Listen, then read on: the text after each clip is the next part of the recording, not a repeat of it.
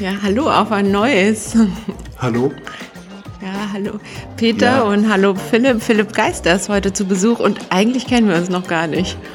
Ja, wir kennen uns ein bisschen, würde ich sagen. Wir kennen uns von einem wunderschönen Besuch von äh, eurer Dialoggruppe über den christlich-muslimischen Dialog in Uppsala. Das war letzten Sommer. Da waren wir bei euch im Newman Institut zu Besuch und es gab Zimtschnecken und Kaffee. Das ist in Schweden immer unvermeidlich, aber auch immer wieder neu lecker. Ja, und wir hatten gleich ein Gespräch, wo es gleich ums Eingemachte ging und wir haben gesprochen über unter anderem das Leben als Christ und Christsein im ganz säkularen Schweden.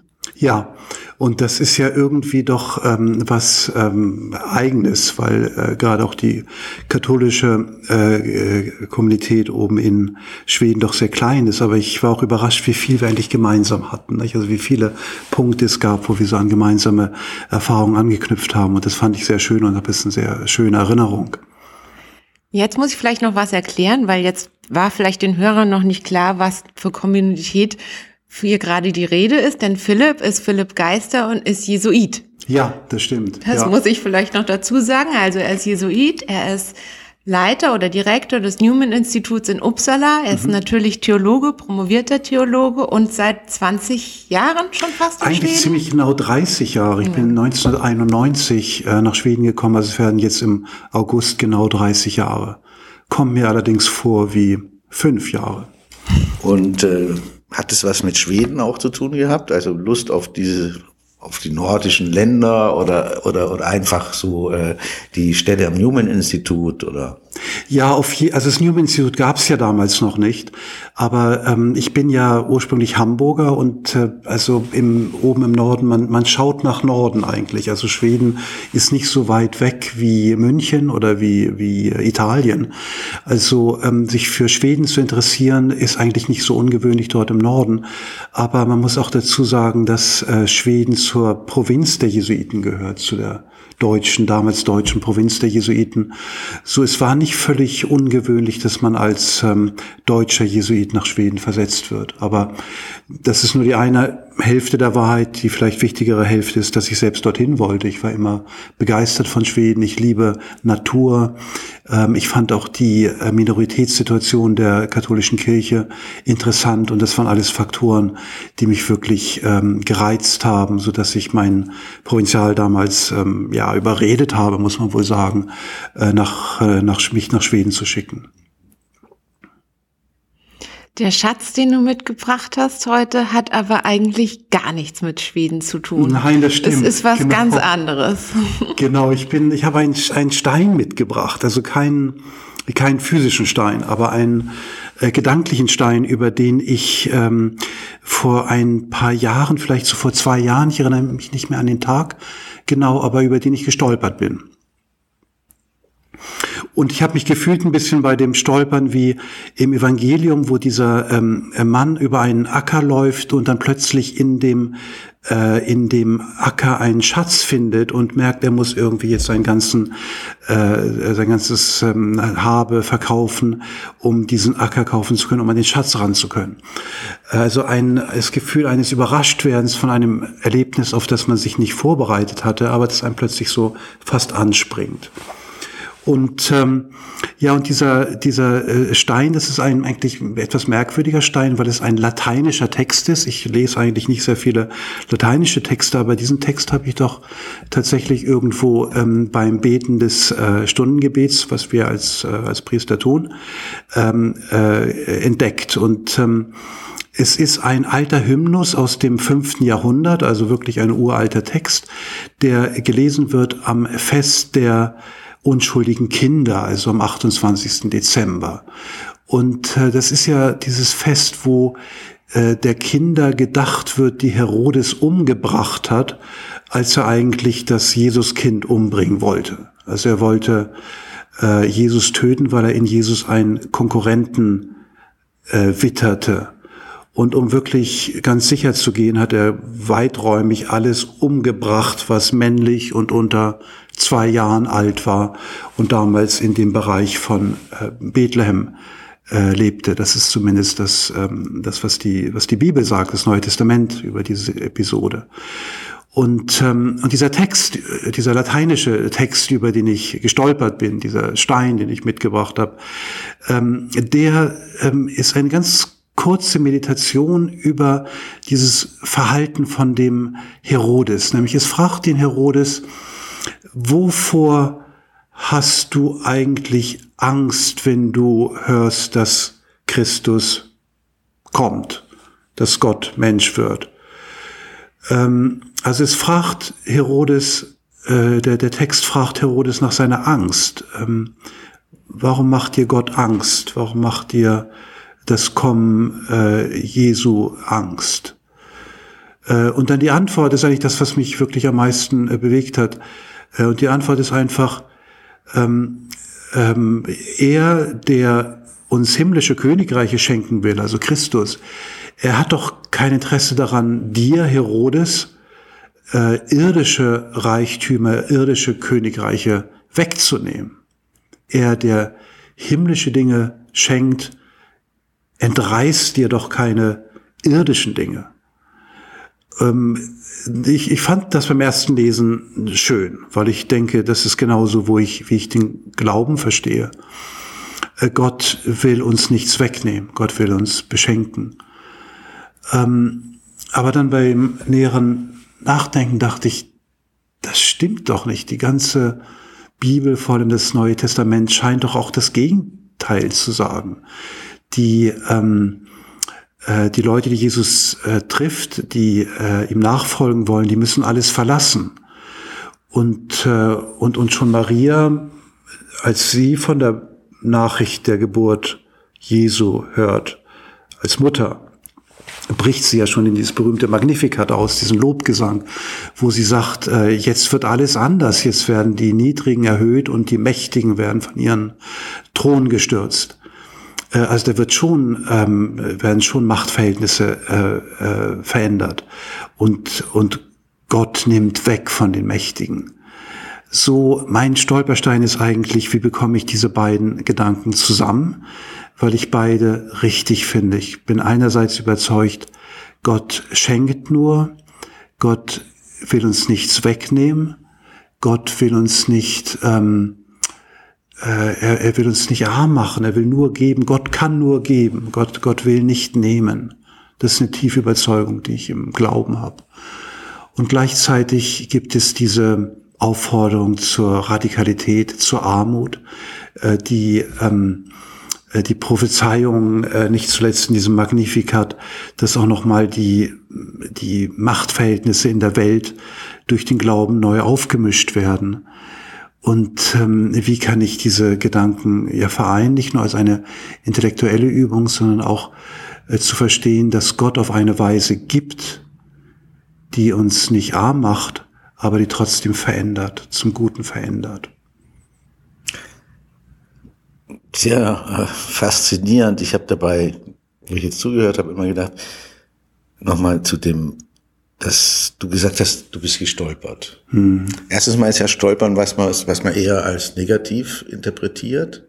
Ja, aber dann gibt es ja dieses auch so, es bringt mich aus dem Tritt oder aus dem Trott, es bringt mich aus meiner gewohnten Bege äh, Bewegung und daher, also dir ist ja darüber wirklich was aufgefallen. Mhm. Aber erstmal muss man stolpern. Ja. Ja, genau so ist es. Also, weil es war beim ersten Lesen irgendwie, ja, so eine Zustimmung. So ist es genauso. Gott klaut dir doch nichts. Gott nimmt dir doch nichts weg. Es gibt keinen Grund, Angst zu haben. Das ist irgendwo ähm, vielleicht das spontane Gefühl des Geborgenseins, der Freude am Glauben.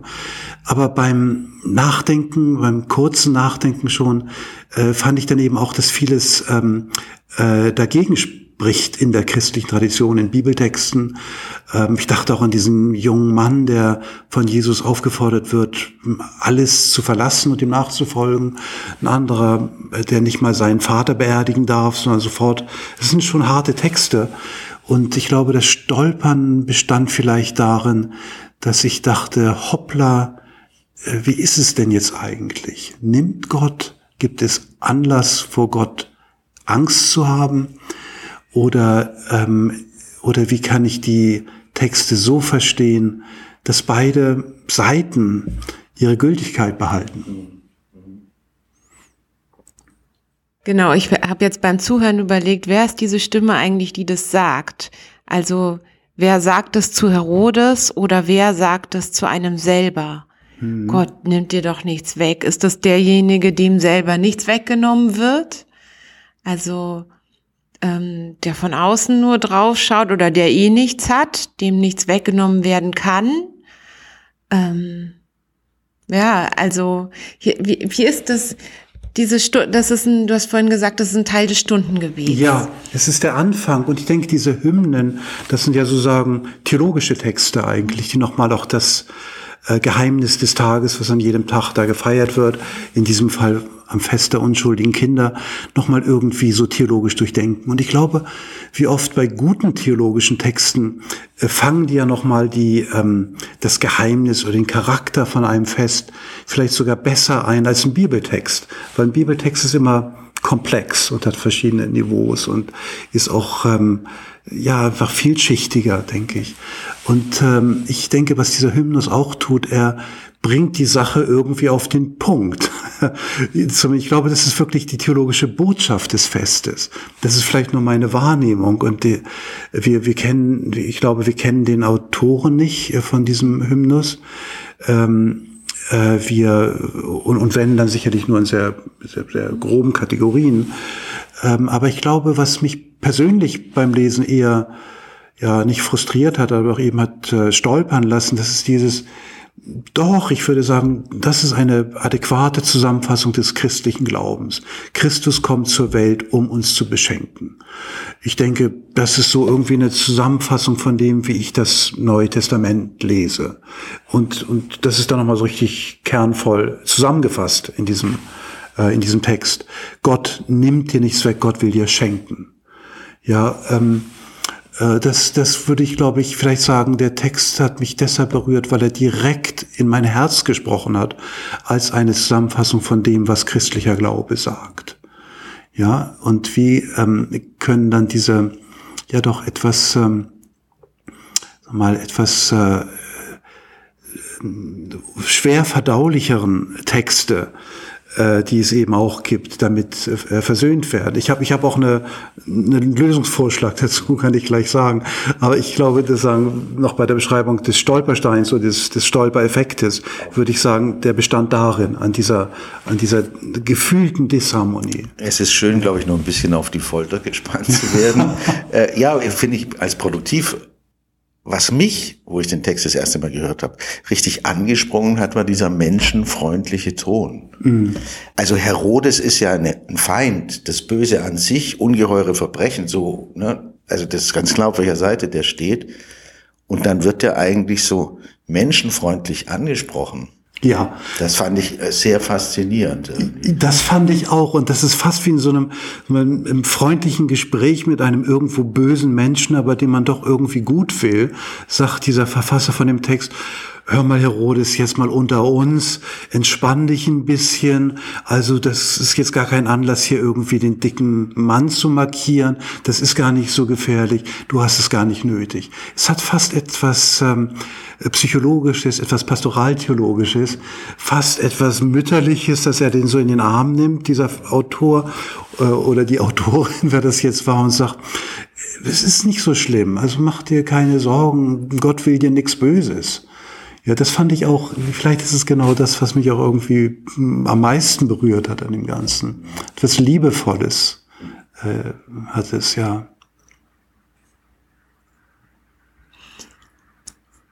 Ich muss die ganze Zeit auch denken an, also mir kommen sofort bei nichts wegnehmen und Gott nimmt dir doch nichts weg, fallen. Ich habe gleich zwei Assoziationen. Das eine ist irgendwie das, was jetzt im Moment aktuell ist, irgendwie Klimapolitik und ja. so, wo ich denke, ähm, geht es denn? Also kann es für alle mehr und besser werden, ohne dass man sich einschränkt, dass man auf seinen Flug, auf sein Autofahren, auf bestimmte Dinge irgendwie verzichtet? Ist es, also ist es möglich, dass es für alle mehr wird, ohne jemanden was wegzunehmen? Und das Zweite, woran ich gleich denken muss, ist also die Befreiungstheologie, weil ich denke, gerade diese Verse, die du vorhin gesagt hast, auch diesem Magnificat, von Maria, die da singt, er stürzt die Mächtigen vom Thron und erhöht die anderen, die erniedrigt sind.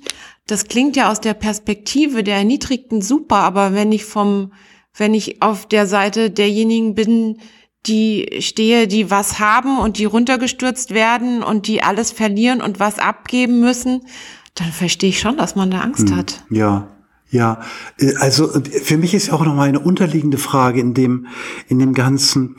Was tut Gott eigentlich? Ja, also ist Gott der äh, meinetwegen der Ver Gott ist nicht der Verursacher der Klimakrise und Gott schickt keine Pandemien es ist ja nicht so, dass wir hier eins zu eins ähm, Naturkatastrophen, äh, globale Veränderungen einfach mit dem Handeln äh, Gottes identifizieren können. Ich finde das auch wichtig. Nicht? Also das, ähm, ich, ich denke, was eigentlich da sagen, beschrieben wird, auch jetzt in dem, im, im Verhältnis zu ähm, Herodes, die Geschichte oder geschichtliche Prozesse oder einfach Veränderungen in der Welt, das sind wie Karten, die neu gemischt werden alle paar Jahre. Und, äh, und da ist natürlich klar, irgendwann sind die Karten, werden die so verteilt, dass Herodes seine ganzen äh, ähm, Asse verliert. Und dafür hat er Angst. Aber das ist nicht unbedingt das, was Gott tut. Das ist sozusagen Prozesse in der geschichtlichen Entwicklung, dass Karten neu gemischt werden. Ähm, und ich glaube, äh, das ähm, ist ja vielleicht auch die Einsicht, die Maria im Magnificat äh, formuliert, dass dadurch, dass Christus in die Welt kommt, auch nochmal Karten neu gemischt werden, dass Leute durch den, durch den Glauben neue Einsichten bekommen, neue Entwicklungen entstehen und dass auch nochmal andere Gruppen äh, bevorzugt. Ähm, Aber das tut doch weh. Wenn ich meinen Ass verliere, ist schon blöd. Äh, ja, aber die, ich finde, die äh, Provokation in dem Text liegt vielleicht darin, diese Verlusterfahrung nicht als eine absolute Verlusterfahrung zu sehen, sondern als die Öffnung für die Möglichkeit eines größeren Geschenkes, was man vorher noch nicht gesehen hat. Also dass die diese Neuverteilung der Karten im Grunde genommen für mich kein, äh, kein, kein Nachteil wird, sondern ein Vorteil. Also wenn, wenn du sagst, das Beispiel von der äh, Klimaveränderung, das ist natürlich eine, äh, eine, eine enorme Umstellung mit enormen Verlusten für alle, die das ernst nehmen. Aber im Endeffekt bin ich davon überzeugt, dass wir in einer besseren Welt rauskommen. Einer gerechteren Welt, in einer äh, gesünderen Welt, in einer ähm, natürlicheren Welt. Und äh, wir sehen es nur noch nicht, aber das ist im Grunde genommen ein, ein Geschenk ist, was wir bisher noch äh, nicht als Geschenk erkannt haben. Und, und da, glaube ich, sind wir zurück bei Herodes, weil Herodes sieht nicht die Möglichkeit in dem, was Christus ihm schenken will. Er sieht nur den Status quo und die denkbaren Einschränkungen seiner Macht, aber er sieht nicht das fantastische Neue, was, was wächst. Er sieht nicht das Geschenk, was kommt. Er sieht nur den befürchteten Verlust. Es ist natürlich, glaube ich, eben wichtig, also ob man eben, ob Verlust ist Verlust, tut weh. Und Gewinn ist Gewinn. Aber es ist ja wegen noch lange nicht schön. Ja. Also auch Gewinn muss nicht heißen, dass es mir hinterher besser geht und Verlust muss auch nicht heißen, dass es mir schlechter geht. Ja. Also wenn da ein Prozess, also wenn nicht irgendeiner kommt, mir das raubt oder so, sondern wenn da ein Prozess dahinter steckt. Ja, ich glaube auch, dass dieser Begriff des Raubens, äh, er raubt, Gott raubt dir nichts, ist für mich das entscheidende Wort in dem Ganzen.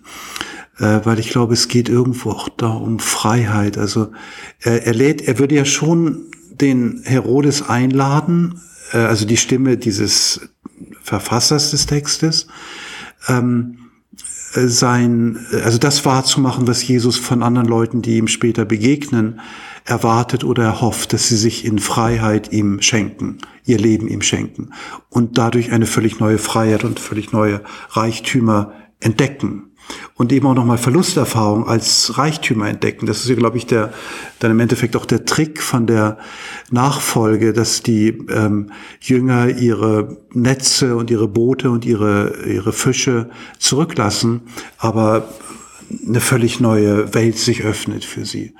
Und dass dieses Angebot auch für Herodes äh, gilt, aber dass er das nicht ähm, wahrnehmen kann, weil er sich eben an der, dem eingebildeten Verlust festbeißt.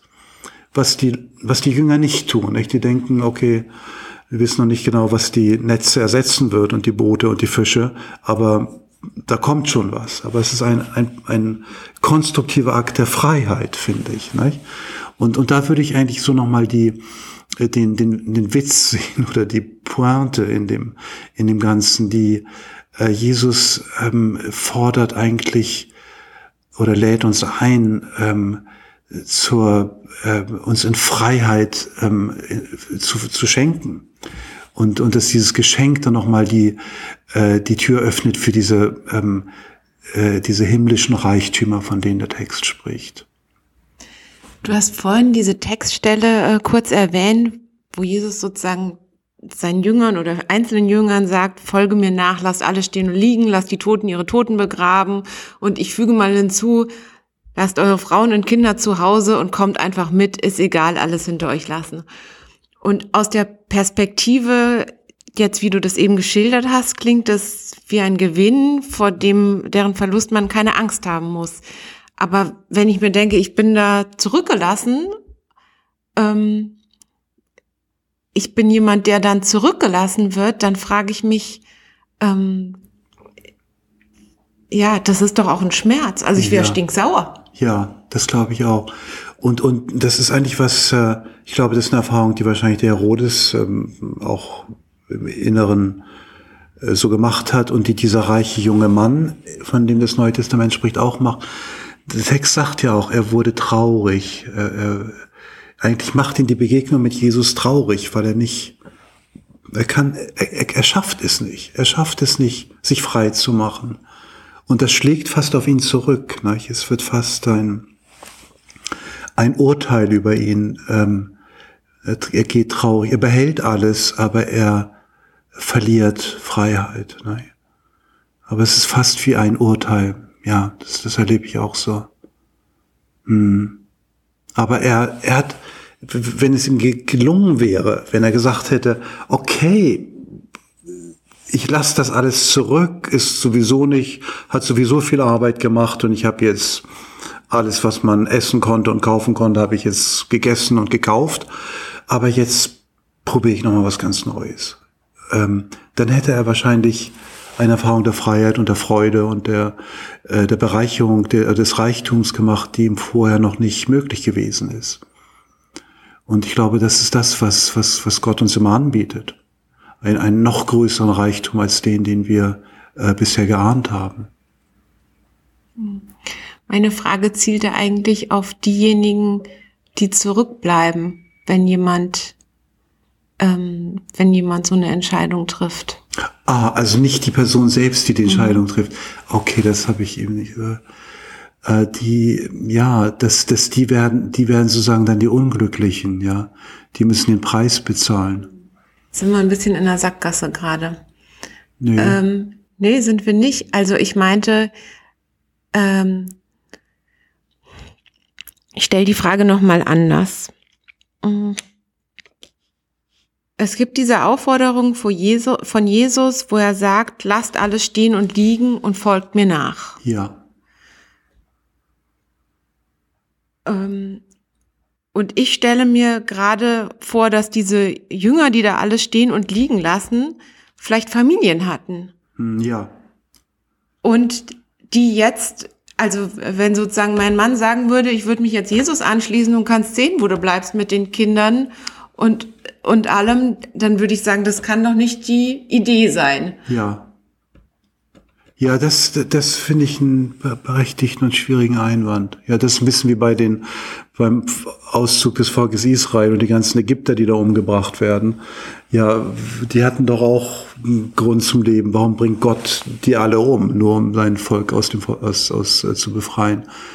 Ähm, äh, ich, ich glaube, ich habe keine richtig äh, äh, gute Antwort darauf. Ich würde trotzdem an meiner Theorie etwas festhalten, weil ich, weil ich glaube, das, ähm, also meine, die Grundtheorie oder die Grundüberzeugung, ähm, die ich äh, einfach ähm, formulieren möchte, ist die, dass sich auch vermeintliche oder erlebte Verlusterfahrungen äh, aus einer Glaubensperspektive äh, das Potenzial haben, sich zu einer Öffnung für eine, einen neuen Reichtum zu verwandeln. Ob das wirklich geschieht, das glaube ich, ist eigentlich unmöglich zu sagen. Ja, ich, ich könnte es nicht beweisen. Also das ist auch altklug, wenn ich das behaupten würde, wenn ich sagen würde, die Frau von Petrus, die war bestimmt froh, dass der Kerl weg war. Und die hat dann noch mal ein neues Leben angefangen und einen neuen Job sich gesucht und hat unserem Herrn bis zu ihrem Tod gedankt, dass der Kerl äh, aus dem Haus war. Das wissen wir, wir wissen es nicht, aber irgendwo habe ich die Hoffnung, äh, dass auch noch mal da sich dann Türen öffnen, äh, die nochmal zu einer tieferen und neueren Freiheit äh, für, führen können, wenn diese Verlusterfahrungen im, im Glauben angenommen werden, ähm, die, die, die vorher nicht möglich erschienen. Mhm. Ja, und, und ich glaube eigentlich, dass alles im Glauben darauf baut, weil wie gesagt, es gibt so viele Texte im Neuen Testament, die wirklich ähm, dazu einladen, bewusst in Verlusterfahrung hineinzugehen, im Vertrauen darauf, äh, dass sowas passiert. Mhm. Ja, dass man mehr zurückbekommt, als man aufgegeben hat. Ich habe vielleicht auch noch eine Frage dazu. Ähm, wie konkret ist das gemeint? Also mach dich auf den Weg, lass alles stehen und liegen oder wie symbolisch ist es gemeint? Mhm. Klar, wenn man es so anschaut, praktisch, dann denken wir auch, das sind jetzt verlassene Familien. Das kann ja wohl nicht sein, finde ich völlig berechtigt. Ich glaube aber, dass andererseits vielleicht das auch hindeutet auf so eine äh, Radikalität. Also wenn du die neue Freiheit haben willst, das kriegst du nicht vom Fernseher in der Sofagarnitur. Mhm. Also jetzt nicht, dass ich das hätte und wüsste, ja, aber so Je nachdem, dann klingt's anders. Aber das bleibt aber der Preis, ist vielleicht Preis das richtige Wort ist, dass jemand dadurch auch Nachteile erfährt oder so. Das ist, glaube ich, nicht vom Tisch, ja. kann man nicht sagen. Ja. Und ich glaube, das gilt ja, das gilt ja auch in äh, normal Lebensbereichen außerhalb des, äh, des, des Glaubens oder von, von Religion, dass es so Punkte gibt, wo man merkt, ich muss hier jetzt irgendwie Stellung beziehen. Und wenn ich das nicht äh, tue, in diesem Augenblick und an diesem Platz, wie dieser reiche junge Mann, als Jesus ihn einlädt, nachzufolgen, dann habe ich irgendwie meine Seele verraten. Ja, und das kann irgendwie das Aufstehen vom Sofa sein oder das Verkaufen von irgendwas oder das nochmal eine neue Ausbildung anfangen oder so. Aber wo ich merke, hier ist ein Punkt der, der Entscheidung, wo ich äh, nicht ähm, mich rausziehen darf und kann, ohne dass ich irgendwo meine Seele verkaufe. Das muss gar nicht mal sehr religiös sein, glaube ich. Äh, und ich denke, dass solche Situationen auch gemeint sind, also mit, mit so Geist, geistlichen Werten, auch wenn es nicht religiöse Werte sind. Also ich ähm, spüre, es geht mich an, es geht um meine innere Freiheit, es geht, geht um meine Zukunft. Und, ähm, und ich muss jetzt irgendwas aufgeben, ich muss etwas ähm, verschenken, äh, um, um wirklich reich werden zu können, in diesem Sinne von diesen himmlischen Reichtümern. Also wenn man die säkulare Gesellschaft anschaut, man könnte auch sagen, die kapitalistische, dann ist es einfach so, dass Verlust ist immer schlecht. Hm. Zehn Autos verkaufen ist super, sieben Autos ist schlecht. So, wenn ich es jetzt mal so ganz banal sage, ja. Und Verlust ist immer was Negatives. Da hört auch das Leben auf. Es gibt keinen Spaß mehr. Wieso? Kann man eigentlich keinen Spaß haben, wenn man statt 300 Quadratmetern Wohnfläche nur noch 100 hat? Hm. Jetzt nur mal so als Beispiel. Hm. Aber, und das Bild ist aber ganz stark so, dass sich einschränken oder so bedeutet immer eine zutiefst negative Erfahrung oder es jedenfalls wird so angesehen. Also wir haben jetzt den Wahlkampf dazu und dann gibt es eben Parteien, die sagen, keine Sorge, wie du auch so schön gesagt hast, ne, ihr müsst nicht weniger fahren. Es wird alles, ja, so alles wird so schön, wie es jetzt schon ist. Hm. Ja. Aber es gibt auch da doch, finde ich, auch noch so Gegenbewegungen, die nochmal zeigen, dass Menschen auch nach der Suche nach einer auch neuen Einfachheit sind. Zum Beispiel diese ganze Bewegung mit diesen äh, Tiny Houses. Ja, äh, das ist zumindest in Schweden eine ganz dicke Nummer. Also und äh, ähm, einfach dieses Bedürfnis, nein, ich möchte das alles loswerden. Es reicht mit 30 Quadratmetern oder so. Das brauche ich nicht. Und äh, wo Leute auch diese nochmal Freiheit entdecken in all dem. Das, da kann man vielleicht keine großen Stimmen mitfangen für eine Wahl. Aber ich glaube, es ist schon noch mal ein, ein, ein Bedürfnis und eine, eine Sehnsucht bei Menschen, die in solchen äh, Entwicklungen sich herausdrücken. Denke ich, gibt es ja auch so in also Konsumverhalten überhaupt. Nicht? Aber ähm, hm, die auch nochmal irgendwie so eine, eine Sehnsucht offenlegen, denke ich. Und das macht, glaube ich, dann das Denken eng und dann kann man sich das überhaupt nicht mehr als Freiheitserfahrung vorstellen. Mhm. Dass man, äh, wenn man an sowas arbeitet und man hat es vielleicht geschafft, irgendwas, dass man sich dann leichter fühlt, zum mhm. Beispiel. Mhm. Obwohl man es vielleicht am Anfang nicht mochte oder weil, oder dachte, es geht doch nicht. Ja. Ja, es kann ja oft auch ganz äh, konkret sein. Ich äh, also muss denken an einen Freund von mir, der hat eine ähm, Pilgerwanderung gemacht nach Santiago de Compostela und ähm, dachte, er könnte dieses Projekt der Pilgerwanderung äh, kombinieren mit seinem auch seinem Lebenszeitwunsch, mal die gesammelten Werke von, von Thomas von Aquin zu lesen. Und er hat dann die Schmuckausgabe von Thomas von Aquin in seinem Rucksack drin. Um und über den Pilgerweg getragen. Ja, und er sagte dann, am Tag eins seiner Pilgerwanderung landete die komplette Schmuckausgabe von Thomas von Aquin im Mülleimer oder vermutlich in der Papier, äh, ein, äh, Papier äh, Maltpapier äh, weil er einfach merkte, nein, es geht nicht. Du musst, um frei zu sein, um das eine zu machen, musst das andere einfach lassen. Aber das war durchaus eine befreiende Erfahrung. Nicht? Und das Tolle ist doch, das war ein Stolperstein. Ja. Wie gut, dass er sie mitgenommen hat. Die Sonst Ausgabe. hätte er es nicht gemerkt. Sonst hätte, es, äh, hätte er sie nicht ins Altpapier. Exakt. das ist wahr. äh, ich glaube, uns hilft es, oder ich würde gerne nochmal diesen Text im Original hören oder überhaupt hören. Du hast, wir haben, du hast ihn am Anfang kurz ja. für dich übersetzt, aber können wir ihn nochmal hören? Also es ist ein Teil des Stundengebets. Es ist, vielleicht sagen wir zu diesem Stundengebet noch was. Also Priester beten das oder ja. alle, die möchten, sind eingeladen, das mit und gemeinsam zu beten, mhm. mehrmals täglich. Und genau. diese Gebete, die da drin vorkommen, diese Hymnen sind Psalmen, aber es sind auch einfach uralte Texte und Hymnen aus dem, die im Laufe der Zeit geschliffen worden sind und von denen man gar nicht mehr weiß, wer sie verfasst hat. Ja, also im Grunde genommen sind die, äh, die meisten äh, Texte im Stundengebet die biblischen Psalmen, die, äh, die gebetet werden. Und dann Fürbitten, einige so äh, Elemente, die immer wieder kommen, wie das Vaterunser oder wie dieses Magnificat äh, im, im Abendgebet. Aber die Hymnen, das ist nur ein Hymnus am Anfang. Das ist so ein bisschen so eine Lockerungsübung, ja, dass man am besten was ähm, singt, auch mit einer etwas äh, vielleicht froheren Melodie als die eintönigen Melodien der, der Psalmen. Ähm, und die, die Hymnen Singst du sie oder betest du sie? Äh, kommt auf die Stimmungslage an, in der Regel beten. Aber wenn es irgendwie, wenn ich keinen belästige und im also Nachbarzimmer, also dann kann ich sie auch schon mal sehen.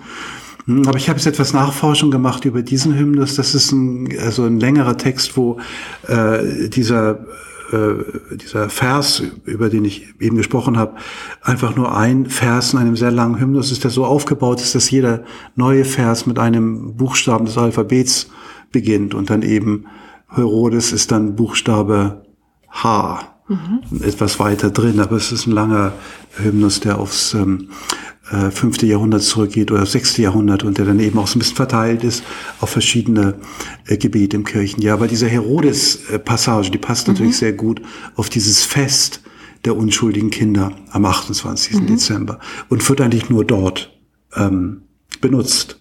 Die anderen Verse werden dann an anderen mhm. Gelegenheiten benutzt. Und auch Latein geht ja wohl so, hostis Herodes impie, Christum venire quid times, non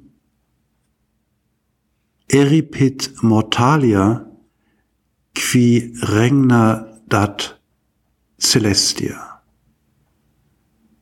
Ja, also äh, Feind Herodes, du ungläubiger Feind Herodes, Christus kommt. Warum hast du Angst? Er, der Sterbliche äh, Erde himmlische Reichtümer schenkt, er nimmt jedoch keine sterblichen, vergänglichen äh, Reichtümer weg. So ungefähr. Jetzt bin ich aber doch noch gespannt auf die Theorie. Ja, ich glaube, die, die, Theorie, die Theorie ist einfach die, ähm, dass Gott will unsere Freiheit. Er will, dass wir alles, was wir irgendwie an Verlusterfahrungen in diesem Leben machen, ähm, aufgezwungene, ähm, äh, äh, freiwillig gewählte, dass die ein Potenzial haben, ein, ein Reichtum zu werden, wenn wir sie als, ähm, äh, als Geschenk darbringen. Ja, ich, ähm, für mich ist auch dieser Begriff, dieser etwas vielleicht veraltete Begriff des Opfers ähm, wichtig. Also ein Opfer äh, kann ja dieses rein schematische, ähm, ja, Opfern im äh, mal religionswissenschaftlichen Sinne sein. Man, man schlachtet ein Schwein. Warum soll man das machen? Okay, da steht irgendwo, also schlachten wir das. Ähm, aber es ist ja auch im, auch im normalen sprachlichen äh, Gebrauch doch auch eine Weise, ich, ich, äh, etwas, was mir was wert ist, etwas, was ich, äh, jemand, den ich liebe, dem, dem, da bin ich auch bereit, was für zu tun für die Person. Und das ist auch ein Opfer. Nicht? Also ich, äh, ist ein Ausdruck der, der, der Liebe. Äh, und ähm, das alles, was irgendwie Verlusterfahrung sind, ähm, zu einer Liebeshandlung werden können. Das finde ich die befreiende Einsicht von diesem Text. Und das ist für mich auch der Schlüssel, um diese anderen Texte zu knacken. Also dass eine Nachfolge ähm, im Glauben auch nur funktionieren kann, wenn sie aus Liebe, aus, aus, äh, aus Begeisterung, aus Freude geschieht und nicht aus, da klaut mir einer was, da, da will mir jemand was. Äh, für mich ist es nochmal so auf den Punkt gebracht von dem Theologen äh, Karl Rahner, der eine ganz interessante Todestheologie hat, wo er sagt, ähm, dass der, der Tod, diese ultimate Erfahrung des Verlustes, äh, im Grunde genommen der Augenblick totaler Freiheit ist, weil im Augenblick, wo wir sterben, können wir unser ganzes Leben sozusagen paketiert Gott nochmal übergeben. Und das ist genau das, was ewiges Leben heißt. Also wenn ich es verschenke, bekomme ich es zurück. Alles, was ich verschenke, bekomme ich zurück. Gott behält nichts. Gott will nichts haben. Er gibt alles zurück. Und äh, das tut er auch mit dem Leben, wenn es zum Geschenk wird. Dann bekommt man es als ewiges Leben zurück. Ähm, das ist für mich so ein bisschen eine, eine Andeutung von der, von der Lösung. Ja, also Jesus will uns nichts klauen. Er will auch gar nichts haben. Aber er macht uns das Angebot ähm, einer tieferen Freiheit, einer größeren Freude, einer, einer tieferen Lebens, wenn wir uns ähm, äh, uns ihm überliefern, ihm, ihm, ihm das schenken, was wir glauben, äh, behalten zu müssen oder so. Ist begreiflich, oder? Ja, ich wollte gerade sagen, ich glaube, jetzt habe ich viel mehr verstanden, ja. was du, oder jetzt habe ich verstanden, was du meintest. Und ich glaube, man kann das nur von sich selber sagen. Ich glaube, der Stolperstein war vielleicht auch, dass man der Versuch ist, anderen zuzusagen. Ja. Und mir klingt das so, als ob das nicht funktioniert. Ja. Also in dem Moment, wo man es anderen zusagt, hat es was, ähm, was das Gegenteil von Demut, hm. was Anmaßendes. Hm. Aber dadurch du sagst es von dir selber und so kann ich das glauben und annehmen. Ähm, und dadurch, dass es jetzt in diesem Hymnus ein anonymer Sprecher ist, der vielleicht auch das eigene Ich sein könnte oder so, das ist auch in Ordnung. Ja, das finde ich auch. Also man kann es sozusagen so im Seelsorgsgespräch nicht so sagen, also ohne dass man damit rechnen muss, dass man eine geknallt bekommt. Ja, also weil Recht. es einfach zu Recht, weil es einfach altklug und arrogant und anmaßend ist. Das, das finde ich auch. Ähm, und das ist natürlich auch irgendwie eine Herausforderung, eine Gesprächsherausforderung. Gleichzeitig glaube ich, dass der Glaube natürlich als als Gedankensystem oder wie man das auch nennen soll, immer solche anmaßenden Sachen irgendwo formuliert. Das ist ja der ganze, das ganze Neue Testament sind anmaßende Formulierungen. Ähm, die, äh, wo wir wahrscheinlich dann auch eine Lebenszeit brauchen, um uns den irgendwie anzunähern. Aber das ist ja auch nochmal das Schöne, finde ich, am Glauben, nicht? dass man so Texte so hingeknallt bekommt und sagen kann, das stimmt nicht. Und dann vielleicht ein Leben lang braucht, die sich einigermaßen äh, zurechtzustutzen, dass man äh, vielleicht ahnen kann, was damit gemeint sein könnte. Dass die eigentlich alle zu groß sind, die Texte sind alle zu groß. Aber das vielleicht auch ihre ihre Stärke. Ich musste gerade denken nochmal zu dem Thema Freiheit, ob auf dem Weg zur Freiheit die Freiwilligkeit liegt. Ja. Also, weil das kenne ich jetzt auch aus meinem Leben. Es, man kriegt da eine hingeknallt und dann kann man drei Jahre sauer sein oder irgendwie so. Und wenn man dann freiwillig, aber da, da muss jede Form von Zwang weg sein. Mhm. Ich muss mich dahin leiten vielleicht. Äh, das dann annehmen kann, dann geht ein neuer Raum auf. Mhm. Und dann würde ich auch sagen, dann entsteht Freiheit. Und weil du ja gerade gesagt hast, Opfer, das wird, darf man schon fast gar nicht mehr sagen, sozusagen. Mhm. Und zwar auch, weil alle Leute denken, Opfer hat nichts mit Freiwilligkeit zu tun. Mhm. Und das Opfer, glaube ich auch, das Opfer, was die Kirche akzeptiert, ist nur das Opfer, was wirklich frei ist. Mhm. Und nicht, weil jemand sagt, na, kriege ich mal eine rote Robe oder einen Kardinalshut oder ja, mhm. so. Also das, es muss eigentlich von diesen ganzen Erwartungen, die man damit erfüllen will, das ist natürlich ideal, aber losgelöst sein. Ja. Also das finde ich ganz wichtig und das würde ich gerne irgendwie zehnmal unterstreichen wollen, weil ich, ich würde vielleicht noch einen Schritt weitergehen und sagen, wenn wir die ähm, wenn, wenn wir nicht die Freiwilligkeit und die Freiheit da zusammenhalten, dann haben wir sowieso die ganzen Begriffe alle, äh, alle missverstanden, ich. Weil dann wird es einfach nur noch irgendwelche äh, unterdrückenden Systeme.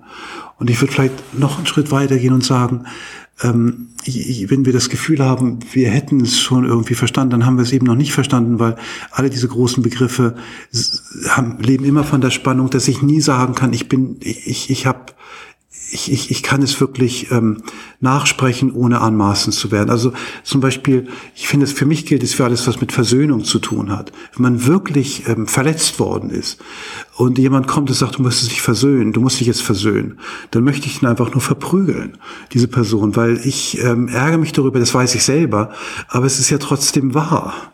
Aber dieser Versöhnungsprozess ist ja tief persönlich, tief frei braucht auch die andere Person und braucht definitiv ähm, Zeit und ist vielleicht im Endeffekt auch gar nicht leistbar im Rahmen meines kurzen Lebens. Aber es ist trotzdem ein Ziel. Und es muss mir irgendeiner auch, auch sagen. Oder ja, vielleicht nicht irgendein altkluger Typ, aber irgendein Text zumindest. Ja, der sagt, ähm, es ist wünschenswert, sich zu versöhnen.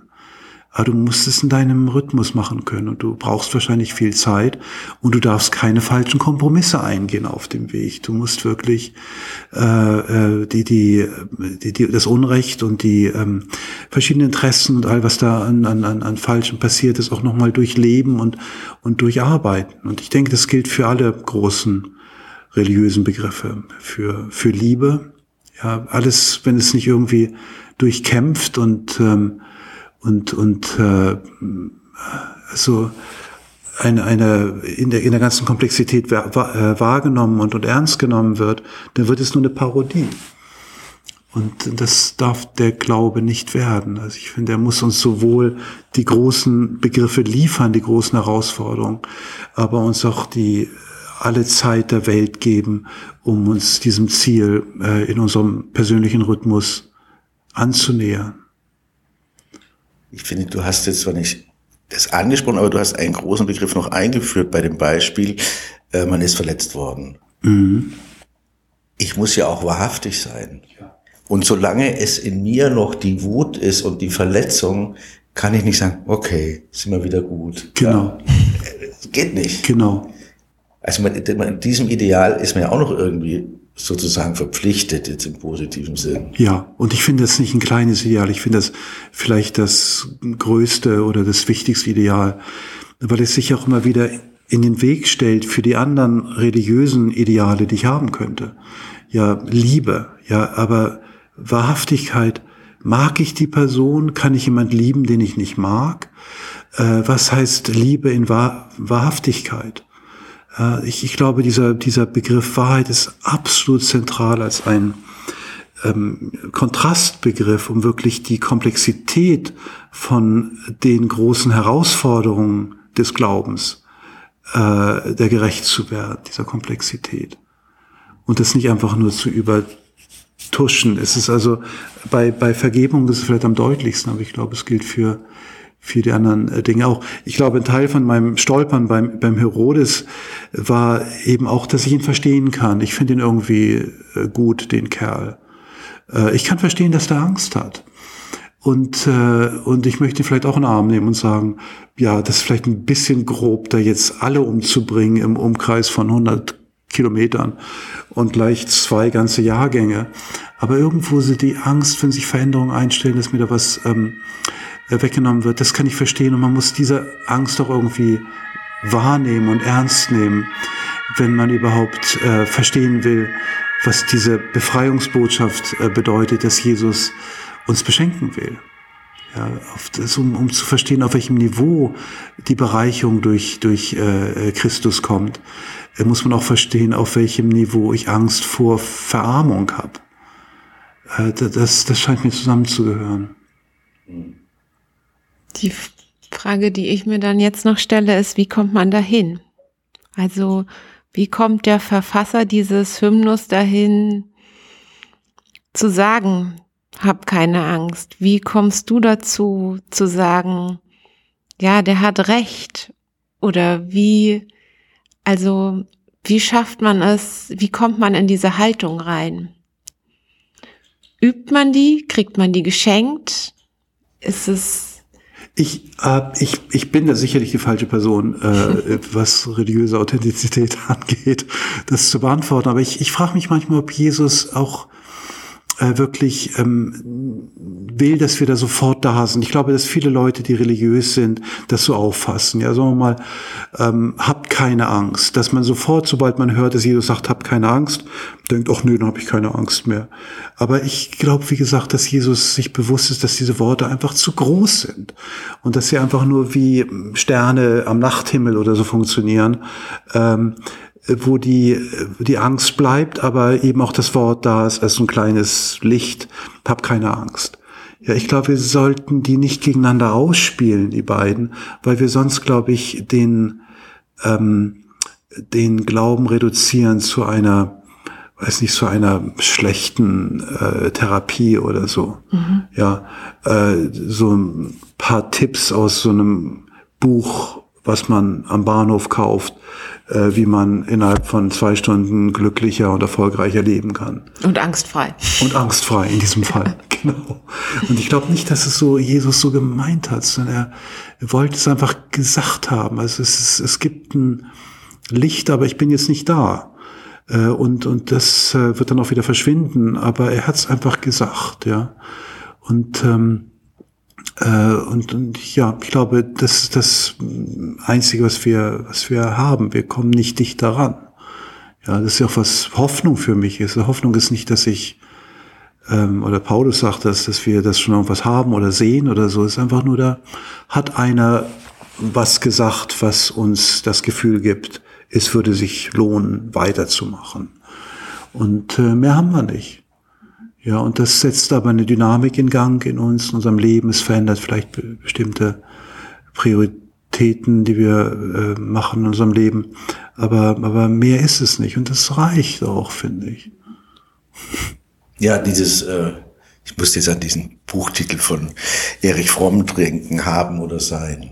Hm. Ja, also habe ich die Wahrheiten, weiß ich, wo es lang geht, oder geht es darum, zu sein, unterwegs zu sein? Also ja. ne, prozesshaft. Ja, das, das denke ich auch. Also dass diese, glaube die, diese ganze Dynamik des christlichen Glaubens ist ja eine Prozessdynamik. Wir sind unterwegs und und da gibt es eben immer diese, man sieht die nächste Straßenecke und dann ist wieder Schluss. Und dann geht man mal dahin und dann hofft man, dass man wieder eine nächste Ecke sieht und wieder irgendwie versteht, wie es weitergeht. Und, ähm, äh, und, und mehr hat man halt nicht.